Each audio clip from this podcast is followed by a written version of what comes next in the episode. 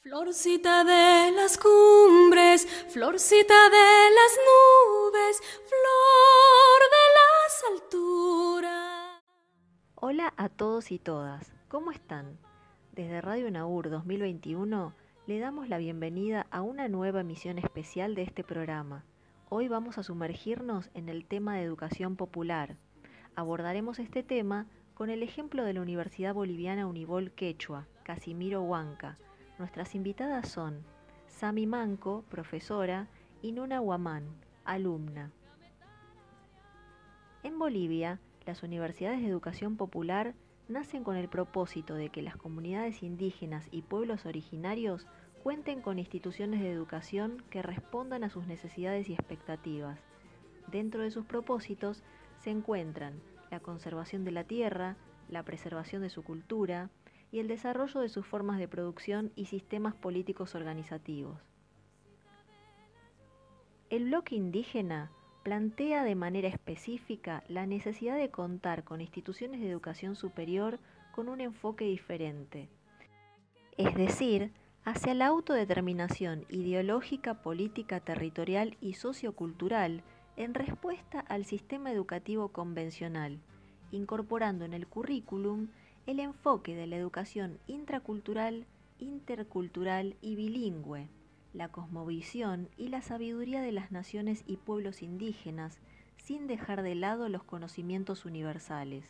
Así, la creación de las universidades indígenas surgen con el propósito de formar profesionales, hombres y mujeres con las capacidades técnicas e intelectuales de alto nivel y con vocación de servicio, productiva, descolonizadora y comunitaria.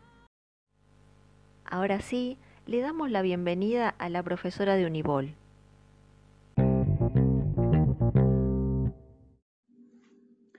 Hola a todos, mi nombre es Sami Manco, soy profesora de la carrera de Ingeniería en Agricultura. Y ahora, la alumna de Unibol. Hola a todos y todas, mi nombre es Nuni Guamán y soy estudiante de la carrera de Ingeniería Forestal. Antes de entrar en tema, me causa curiosidad saber el significado de sus nombres.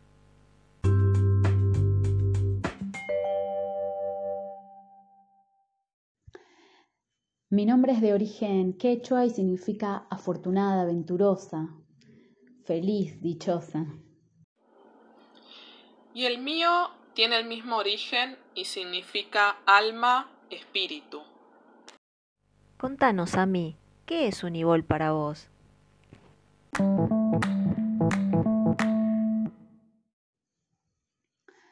Bueno, eh, la Unibol es producto de las organizaciones sociales. Esta universidad propone que nuestros hermanos puedan tener esta formación de educación superior, pero con otra mentalidad. No con la mentalidad simplemente de beneficiarse económicamente, sino también de servir a nuestro pueblo. No solo se trata de no olvidar de dónde venimos, sino también de estudiar nuestra cultura y nuestra lengua originaria. Nuni, ¿por qué elegiste esta universidad para estudiar o para seguir una carrera?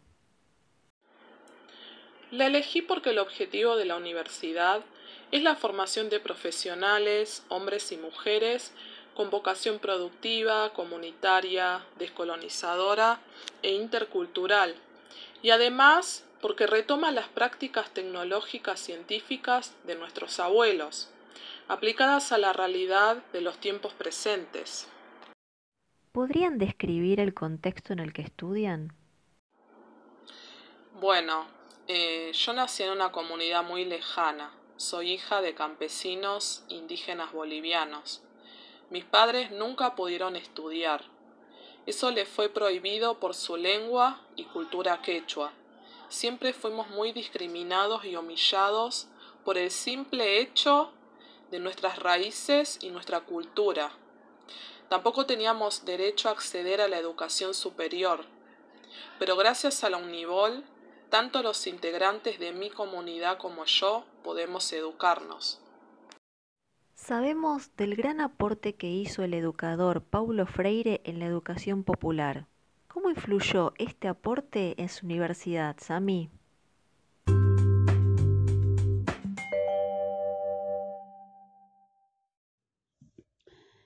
En efecto, la pedagogía del oprimido fue una influencia importante en la fundación de nuestro movimiento. Esta pedagogía es humanista y liberadora. Nuestra comunidad oprimida tomó conciencia de esta opresión y buscó liberarse, con el compromiso de lograr esta transformación para, consecuentemente, convertirse en una pedagogía de los hombres en proceso de liberación. Para ustedes, ¿en qué se diferencia esta universidad con otras? En esta universidad utilizamos la educación problematizadora, donde el maestro aprende de los alumnos y alumnas y viceversa. Por ejemplo, en una ocasión un docente planteó, mediante el juego de adivinanzas y la participación de los alumnos y alumnas, un mensaje que invitó a la reflexión, al debate, a la construcción del conocimiento. Utilizando el diálogo transformador y en base al contexto y al sujeto que aprende, sobre los elementos que se utilizan en la comunidad para el desarrollo de la producción y la comercialización. Así como este hay muchos ejemplos en los que los docentes utilizan toda su creatividad para que los estudiantes puedan incorporar el conocimiento. Además, y de acuerdo a lo que estudiamos, se toma en cuenta el concepto del autor Bolton, que explica que la educación popular debe ser el lugar que encuentran las minorías para expresar libremente sus necesidades, sus deseos, sus sueños, inquietudes, etc. Este autor propone una herramienta que se denomina complejo temático. ¿Cómo aplican esta herramienta pedagógica en el marco educativo de su universidad?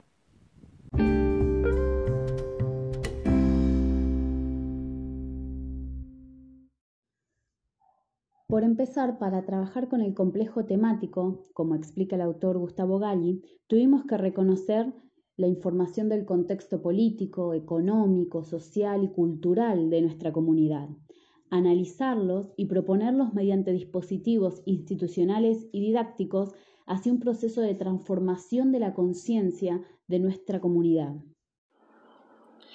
Sí, por ejemplo, antes del complejo temático, las familias solían decir, sin estudio no se puede hacer nada, nuestros hijos no van a tener ningún futuro, acá queda todo lejos para nosotros.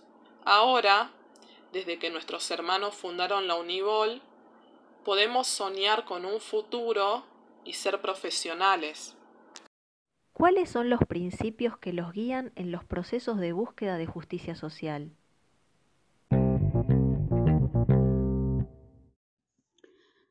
Nosotros creemos que en las escuelas comunes siempre existió un currículum injusto, es decir, un currículum que deja fuera las distintas identidades. El sistema educativo en general deja por fuera nuestra cultura y nuestra lengua, y así quedamos completamente excluidos, nosotros y los menos favorecidos. La justicia social, como expone el autor Connell, requirió cambiar el punto de partida para reconstruir la corriente principal, de forma que encarne los intereses de las personas menos favorecidas.